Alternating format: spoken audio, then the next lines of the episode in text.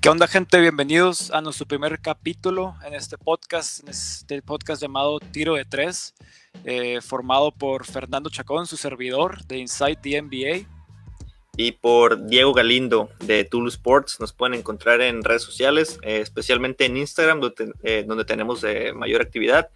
Y pues nada, Fer, ¿qué onda? Venimos a hablar sobre el tema de... El tema de hoy es un top que nos encanta hacer tops a todos los, los creadores de contenido de cualquier deporte, ¿no? Yo creo que NBA más. Vamos a hacer un top de top 10 bases, movedores, point guards en la actual NBA. Me parece perfecto, güey. Ya traes tu lista armada ya. A ver quién, quiénes son los la élite, güey, de, la NBA, güey, en, cuestión de movedores. Lo, lo, mero fregón de, aquí de, de, movedores. Y voy a empezar así de lleno, número 10. Número 10, este, voy a empezar con Kemba Walker. Número 10, un Kemba que, este año, este año, este año Kemba llegó a una franquicia ganadora, una franquicia con historia, dejando a un lado su trayectoria impresionante a nivel personal, a nivel título, a nivel, perdón, a nivel anotación, a nivel estadístico que tuvo con los Charlotte Hornets. Eh, pero este liderazgo también, güey. Liderazgo, siendo el anotador número uno de la historia de la franquicia de, eh, que tiene Michael Jordan ahorita en, Charlotte. Llegó y, muy bien, bajó sus, sus puntos por juego, lo cual era algo esperar, de esperar, pero... Sí, o sea, suele este, pues se diluyó su, participación en puntos porque es un equipo que cuenta con Jason Tatum, este, Jalen Brown, que son este, pues buenos anotadores, ¿no? anotan una buena cantidad de puntos y ahí se diluye. Claro, es un, es un equipo muy, muy profundo a comparación. No puedes comparar a un, a un Boston con a un Charlotte. Entonces, eh, yo tengo número 10 a, a Kemba Walker. Que invita a Walker, güey. Me parece bien, güey. Yo también lo consideré, pero todavía no lo vamos a encontrar en un, un poco más adelante en la lista. Un poco más adelante. Fíjate que yo como 10 tengo un empate, güey, porque se me hizo muy difícil. Estoy entre Ricky Rubio de Phoenix Suns y Kyle Lowry, güey, de, de, los Toronto Raptors. O sea, esos dos me gustan mucho como movedores, sobre todo Ricky Rubio, güey. Creo que le dio una cara distinta a, al equipo de los Phoenix Suns. Porque por su manera, su visión de juego, güey, de la manera en la que distribuye el balón. O sea, tiene un muy buen porcentaje de asistencias por partido. O sea, tiene promedia 8.9 asistencias por partido, este, Ricky Rubio, güey. Y Kyle Lowry promedia 7.7, güey, por juego. Entonces, esos dos se me hacen que hacen la, juegan la parte fundamental de un movedor, güey. Porque para mí, este, los pases, las asistencias es, es, lo que hace a un movedor un gran movedor, güey. Claro, claro. Y, yo también, eh, pasando a número 9 de mi lista, yo tengo al movedor de los Raptors, de los actuales campeones, a Kyle Lowry, como tú dijiste. ¿Por qué no lo tengo número 10? Porque el aspecto defensivo y todo el aspecto que aporta Kyle Lowry con estadísticas que no se cuentan, con defensas exitosas, con buen movimiento de balón, siento que es algo que no se ve actualmente mucho en la NBA. Entonces... es, una cualidad que, es, como te digo, natural, o sea, no la puedes desarrollar, se tiene, funciona bien en, en el equipo, o sea, tiene buena química con todos, güey, entonces aporta muy bien. Sí, es un jugador muy inteligente también y exitoso en el aspecto de que su estadía con, sí, con los Raptors se ha basado en varios este, eh, playoff runs, varias, disputas en playoffs y el año pasado resultando su primer anillo. Sí, o sea, concuerdo, o sea, está en, en la élite de los, de los movedores, por lo menos hoy en día, güey.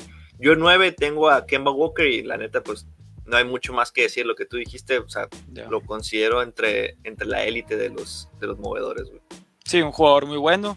Este, yo número 8 tengo a, a, un jugador que apenas está explotando, ¿no? Que este fue su segundo año en la NBA. Tengo a Trey Young. Mm, mm, probablemente Trey Young pudiese estar más arriba en algunos dos, tres temporadas y lo vería perfectamente posible, viable, pero el aspecto defensivo de Trey Young es algo que a mí me preocupa mucho.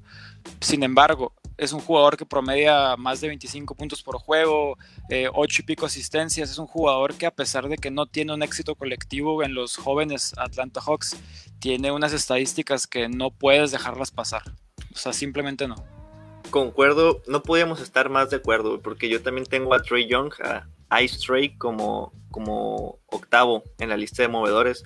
Eh, simplemente por eso, porque es muy joven, güey. Para empezar, es su segunda temporada apenas y ya, para mí, ya está cargando al equipo en hombro, a, los Atlanta Hawks. Y aparte, sí, la, el factor defensivo, como dices, es un problema, güey, la neta, porque pues no, no defiende muy bien y su equipo es de, los peores en ratings defensivos cuando Trey está en la cancha. Eh, pero no le quita lo peligroso con el balón, güey. O sea, el, rango de tiro de Trey Young pasando media cancha es letal, güey. Te puede matar. Entonces, por eso lo considero igual en, top 8. Sí, Trey Young a partir de media cancha puede tirar donde sea. O sea, ya no, es un, no está seguro. Pues Trey te puede anotar de cualquier parte de la cancha, ¿no? Este, pasando con número 7, yo creo que va a ser un poquito controversial.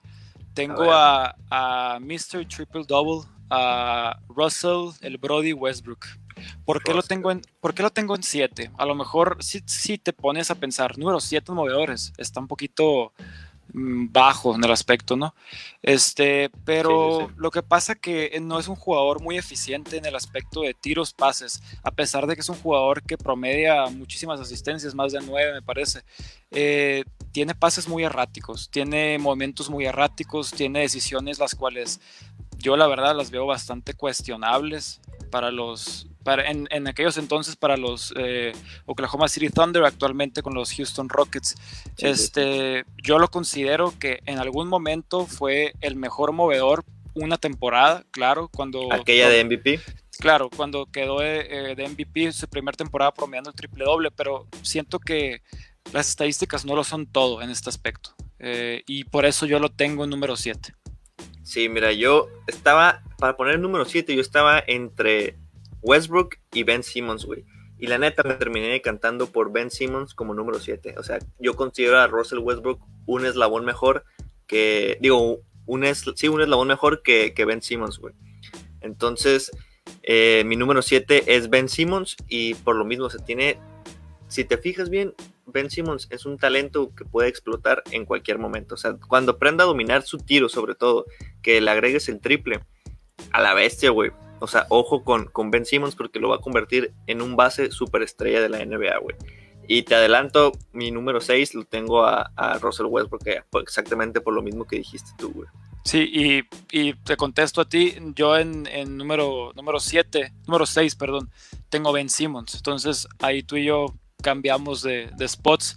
Y, los dos tenemos este, argumentos válidos. Ben Simmons, ¿por qué lo pongo arriba de Westbrook? Simplemente por su versatilidad, siendo un movedor que roza los siete pies y es un jugador que para mí eh, está un eslabón encima que Westbrook en el aspecto defensivo, en el aspecto de eficiencia. Ya, ya yo sé que, que Ben Simmons no cuenta con un tiro, mucho menos un tiro de tres, pero este, yo considero que tanto por la edad eh, y por lo que aún no ha conseguido y ya consiguió Ben Simmons, siento que en este momento está un poco por encima de Russell Westbrook. Ahí va a estar la carrera entre esos dos, güey. O sea, en unos años tienen todo para explotar en los próximos dos años, güey, ese par de jugadores. Claro. Y bueno, entonces vamos con mi número 5, ¿no? Yo en número 5 en la lista de moveros tengo a Chris Paul, güey. CP3, veteranazo ya, que hoy está con los con el OKC de el Oklahoma City Thunder. Y la neta, güey, lo tengo en, ese, en esa posición, en el top 5, ya la, la mera élite de la NBA, güey. Porque todos dábamos por muerto al Thunder, güey. Cuando se deshicieron de Paul George y de Westbrook, yo la verdad les daba un récord de máximo 400, 300, güey creí que iba a ser un desastre. Sin embargo, no sé, no sé si se combinó todo el talento de gerencia general, coach y, o sea, los movimientos que hicieron fueron exactos y Chris Paul funcionó a la, perfección, güey. O sea, tiene muy buena visión de juego, buen tiro, eh, aporta buenos números y por eso lo considero el top 5, güey. Sí, de acuerdo contigo, yo tengo a, a CP3 como número 5 y, es algo de aplaudirse para un jugador que ha sufrido lesiones en el pasado, ha sido un jugador que quieras o no, a pesar de que no ha, no ha tenido la oportunidad de ganar su primer anillo, eh, es un jugador el cual es un histórico y es uno de los máximos movedores en toda la generación que nosotros nos tocó vivir de NBA. Y, y, lo que me comentas de que no dabas nada y nadie daba nada por los Thunder. Eh, al principio de la temporada, ESPN los marcaba con el 0.3% de probabilidad de llegar a playoffs, siendo que ahorita Qué loco, son, ¿no, güey? Sí, Rompieron o sea, el sí. casino con eso. Totalmente, siendo que ahorita son unos un equipo muy sólido de playoffs y pudiese ser un caballo negro, un dark horse en la, en la conferencia. Exacto, porque se encuentran actualmente en la posición número 5, güey, de la conferencia oeste. Claro. Entonces, pues, sorprendieron a varios, güey, incluyéndome a mí. Sí, cuidado. Bueno, yo como número 4, güey, fíjate, la confianza que le tengo a este, a este morro, güey. Luka Doncic como número 4. Los números que ha puesto, eh, bueno, fue el año pasado fue novato del año, ¿no? Rookie of the Year. eh, con justa razón, güey. O sea, estaba la pelea entre Trey Young y Luca, pero Luca demostró tener, mm, ¿cómo te digo, güey? La personalidad para poder cargar un equipo, güey, para poder ser la franquicia, la cara de la franquicia, güey, al salir. Dirk Nowitzki, como que ese emblema se fue y quedó muy bien en Lucas. No digo que ya lo sea, pero el público lo quiere, güey, la gente lo quiere, tiene el carisma. Y aparte, los números que pone son impresionantes. Mira, esta temporada está promediando Luka Doncic 28.7 puntos por juego, eh, 9.3 rebotes por partido y 8.7 asistencias, güey. Entonces, eh, los números de este joven de 20 años para mí son increíbles, güey. Espectaculares. Y, y yo en mi número 4, yo no, mira, en cuanto, si, pones a, si te pones a comparar tra las trayectorias entre mis dos candidatos para el número 4, entre Luca, igual que tú, y Kyrie Irving, obviamente la de Irving es superior porque ha estado en la liga más tiempo, es campeón, es múltiples veces All-Star, es el jugador, en mi punto de vista, cuando está sano, el jugador más clutch que tiene la NBA, el jugador que anota los tiros en momentos más decisivos uno de los que más eh, efectividad tienen en ese, en ese rubro. Hablando Pero, de, de, Kyrie Irving, ¿no? De Kyrie, ajá. Sí. Pero yo en número 4 me voy a ir por, por Luquita, por Wonder Boy también. Este, pero la verdad, eh, las temporadas que hemos visto de, de Kyrie, eh, no me sorprendería que la siguiente temporada, perfectamente, eh, si volviésemos a hacer este ranking, pusiera a Luca por encima de, de Kyrie Irving. Sí, yo también, o sea, pienso exactamente lo mismo porque este, Luca es su segundo año. En sí. dos o tres años más, yo sí lo veo llegando jugando con la posibilidad de jugar unas finales de NBA, güey. O sea, por el talento que tiene y cómo ha evolucionado. O sea, incluso está en conversaciones para ganar el premio al jugador más mejorado de esta temporada, después de haber sido el novato del año. Así es. En, entonces es de, de admirar, güey. Pero sí, hoy en día considero a Kyrie Irving mejor y por eso lo tengo en número 3, güey. Eh, el Uncle Drew, porque para mí es el mejor eh, dribbler de la historia, güey. O sea, tiene el control de balón eh, mejor ejecutado que, haya visto yo, güey. Y, eso se me hace un talento especial, güey. O sea, la habilidad que tiene con el balón se me hace perfecta, güey. Si bien los últimos dos años no, no lo hemos visto explotar a su mejor nivel por la cuestión de lesiones y todo. Pero hoy en día para mí es el tercer mejor eh, base de, de, la NBA, güey. Sí, y concuerdo contigo. Este, no hemos tenido la oportunidad de, de, gozar de un Kyrie Irving sano, de un Kyrie Irving más callado, como solía ser antes también. Concentrado. Porque sí, esta, sobre todo esta temporada, siento que habló de más en, muchos, en muchas ocasiones. Eh, se metió con algunos temas este, pues, que no, debe, no debió, este, en el aspecto de que Kyrie, eh, visto, yo veo, lo veo de esta manera, es un jugador un poco llorón, se le pudiera decir, es un jugador que habla de más muchas veces, pero tiene un talento único, es el mejor dribbler de la historia, eh, eh, superando, en mi punto de vista, a The Answer, a Allen Iverson en esa, Allen en, Iverson, en, esa, en esa categoría. Pero Kyrie número 3 y me lo digo cómodamente el día de hoy, pero como te digo, Luka Doncic le está pisando los talones. Muy pronto se lo va a comer, güey. Y bueno, número 2, güey. Aquí se pone bueno. Yo como número 2 tengo a Damian Lillard. Este, Dame Time, Dame Dola. Eh, un jugador ya con experiencia en la NBA, tiene 30 años y le ha dado todo lo que tiene de él a la ciudad de Portland, güey, al equipo de los Portland Trail Blazers. Los ha. Él es la pieza clave, el movedor de ese equipo, literalmente es el motor. Eh, junto a CJ McCollum, pero creo que esa dupla está más cargada por, por Damian Lillard. Eh, los números que pones también son increíbles, de, hasta para MVP. Eh, el rango de tiro, yo creo que solo Stephen Curry y, y, Damian Lillard son los, los más peligrosos de la, de la liga en cuestión de tiro, de triple. Entonces por eso me quedo con, con Damian Lillard, güey. Sí, y es la respuesta tanto correcta, en mi punto de vista también, la segura y la indicada. Se agarrará a, Dame Time como número dos, un jugador el cual el año pasado vacunó totalmente a toda la ciudad de Oklahoma con ese tiro que o sea, es de los tiros más impresionantes que me ha tocado ver eh, para eliminar Oklahoma City Thunder de playoffs. Eh, si bien este año actualmente no se encuentran en posiciones de playoffs y en mi punto de vista no creo que vayan a poder conseguir el octavo lugar. Está difícil, eh, güey pero nunca puedes apostar en contra de Damian Lillard. Nunca puedes decir que no puede, porque él perfectamente un juego te puede meter 30 y el siguiente te puede meter 50. Tiene, fíjate que tiene mentalidad ganadora, pero no, no ha tenido la suerte de trascender con el equipo, güey. O sea, todavía no ha dado ese paso que acercarse más al, campeonato todavía le falta, güey. Sí. Pero, pero el talento lo tiene, güey. Y probablemente, lastimosamente, nunca lo veamos ganar un título. Está complicado. Eh, lo, lo, ves muy contento este, en, Portland, quién sabe, quién sabe si se llega a quedar. En los Blazers yo no lo veo ganando un título jamás, nunca jamás. Ya si consigue salir a un equipo mejor, un equipo con más posibilidades al título, mejor estructurado, pudiera ser. Sí, concuerdo, güey. Tiene que, para mí tiene que buscar un equipo con mejores posibilidades de ganar, güey.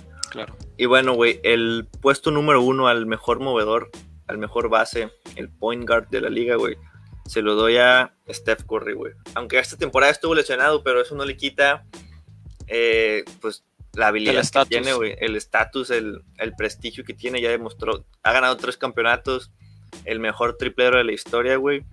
Y pues no hay mucho que decir, güey. Todos saben cómo juega, las asistencias que puede poner, la visión de juego que tiene, güey.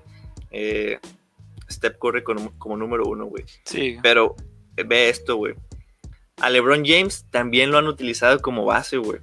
Y para mí, tomando en cuenta a LeBron James como base, güey, come aparte, güey. Un escalón sobre todos, güey. Sí, totalmente de acuerdo. Sí, o sea, si, si, dices a LeBron, que LeBron eh, registrado en la NBA es, es juega de tres de alero. pero como Nikola Jokic, por ejemplo, que lo utilizan de, movedores. En la NBA hoy en día las posiciones no son nada. O sea, es una versatilidad que vemos hoy en día. Eh, jugadores los cuales en, hace 30 años no se hubieran imaginado que nuestra liga iba a ser como es hoy en día, que es muy espectacular. Este, en el tema, eh, yo también tengo a Steph Curry, Steph Curry como número uno, obviamente. Es un jugador que revolucionó la NBA eh, hace 20 años no se tiraban tantos tiros de tres como él lo hace. Puso eh, a Steph Curry puso a los centros a tirar triples, güey, cosas que nunca habíamos visto. Y lo dijiste perfectamente, las cosas como son. Steph Curry llegó a la NBA a imponerse. Tiene, es el único MVP unánime en la historia. Tiene ese, esa espina, ¿no? De nunca haber ganado eh, el MVP de las finales en las tres ocasiones que fue victorioso. Pero en mi punto de vista, eh, en una, en dos, quizá en mínimo una ocasión sí debió haber sido el, MVP de las finales. Es un punto, punto y aparte, pero, pero no puedes dudar de Steph Curry, es el mejor tirador de la historia y lo ames o lo odies, Steph Curry es el mejor movedor que nos ha tocado ver a nosotros con nuestros propios ojos. Sobre todo mentalidad ganadora, güey. O sea, para mí creo que nunca ha demostrado tener miedo a ningún rival, güey. O sea, quien se le ponga enfrente, él juega su juego, él tira y, lo ha llevado donde está, güey. Tres campeonatos. Le falta el MVP en las finales, güey, pero próximamente, ya verás. Tú dices que van a volver a, a ganar otro título. Todavía no se acaban los Warriors, güey. Son peligrosos los próximos cuatro años, güey. Van a estar ahí compitiendo. Aparte del estilo de juego de Steph Curry, por más lesiones de tobillo que ha sufrido, etcétera, es un juego que envejece bien. ¿Por qué? Porque es un tirador, es un tirador Exacto, Güey. O sea, a lo mejor eso es lo único, el, único asterisco que es un jugador que tiende a lesionarse. Sí. Un poco frágil. Pero aún con eso, güey, los números que pone son de, de MVP. El, el, único MVP unánime, güey, en la historia de la NBA, Steph Curry. Steph Curry. Y pues eso es nuestro top 10. Muy similar. Top, 10 de movedores, ¿qué les parece? Comenten los suyos. ¿A quién agregan? ¿Alguna mención honorífica, güey? Mención honorífica. Eh, D'Angelo Russell. Dilo, güey. Eh, Eric Bledsoe. John Morant, que, que no tarda en estar en este top 10. Eh, Va a evolucionar ese, ese morro, güey. Va a explotar en los próximos dos años. es más, el otro año, güey. El otro año vamos a ver a John Morant en el top 10. Deja tú, espérate que empiece la NBA el, 30 de este mes y, a ver cómo juega John Morant. Todavía, güey. Yo creo que, yo para mí, los Memphis Grizzlies se van a quedar con el octavo lugar, güey. Por más si quieren meter a Zion, no va a pasar, güey. Ya Morant se va a quedar, güey. ok, yo, yo voy a poner las cosas un poquito más controversiales y yo sí opino que los Pelicans son quien se queda con el octavo lugar, a pesar de que John Morant va a dar un gran papel, pero el, el, tridente formado por Lonzo, Zion y Brandon Ingram van a ser demasiado y van a alcanzar el octavo lugar. Y, güey, ya veremos. Yo, la neta, creo que la NBA está haciendo todo lo posible por meter a Zion a playoff Y, tener un hipotético duelo entre Lakers número uno y Pelicans número 8, Zion contra LeBron. Creo que no hay cosa que pueda vender más hoy en día, güey. Creo que ese, ese título, güey, es, es lo que todos quisieran consumir. Más en estos tiempos, ¿no? De, cuarentena, que, que va empezando todos los deportes, lo que sea, güey. Y eso encaja perfecto. Así es. Pues este fue nuestro top 10. Este, y nuestro primer formato podcast. Nos pueden encontrar en, en Instagram como yo, como arroba inside Y a mí me pueden encontrar como eh, en Instagram, Twitter y Facebook, arroba Sports. Y yo en TikTok también. Ayer me lo hice. También TikTok, güey, pero luego vamos a, seguir. Ahí luego, ahí luego vas a, a mudarte también. Ya está, güey. Pues ahí quedó, hermano.